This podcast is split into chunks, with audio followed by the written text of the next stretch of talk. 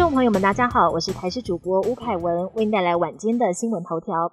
全台从五月十九号开始实施三级警戒，一言再言。最主要的关键是疫情持续有变数，在今天新增一百二十九名本土个案，除了北北基桃之外，就连高频疫情也有升温迹象，累计死亡个案更突破六百例。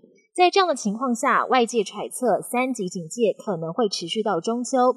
指挥官陈时中回应，目前包含疫调还有民生产业健康监测专案，都还要再努力，等到防疫有成果，才能判断整体警戒情况。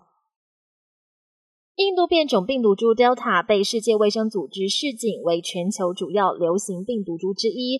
中国广州有一名染疫妇人到茶餐厅用餐，上厕所时没戴口罩，短短十四秒就传染给另一名进同间厕所的女子。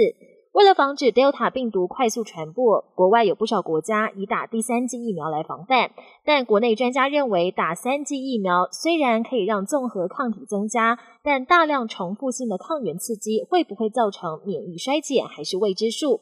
指挥官陈时中回应，会看国外科学证据，再来决定要不要施打第三剂，而施打费用基本上会纳入公费。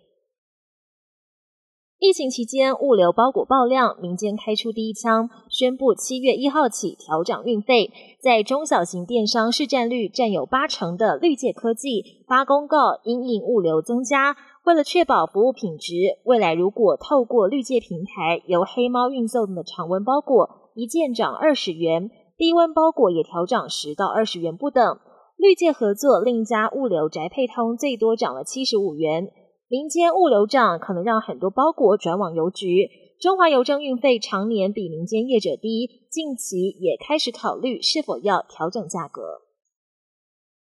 国际焦点：外交部长吴钊燮再次接受美国 CNN 的独家专访，这次主要谈到中国对台湾的文攻武吓越来越升级，除了长期的网络认知作战，还持续派攻击扰台，背后的目的跟中国想要扩张影响力有关。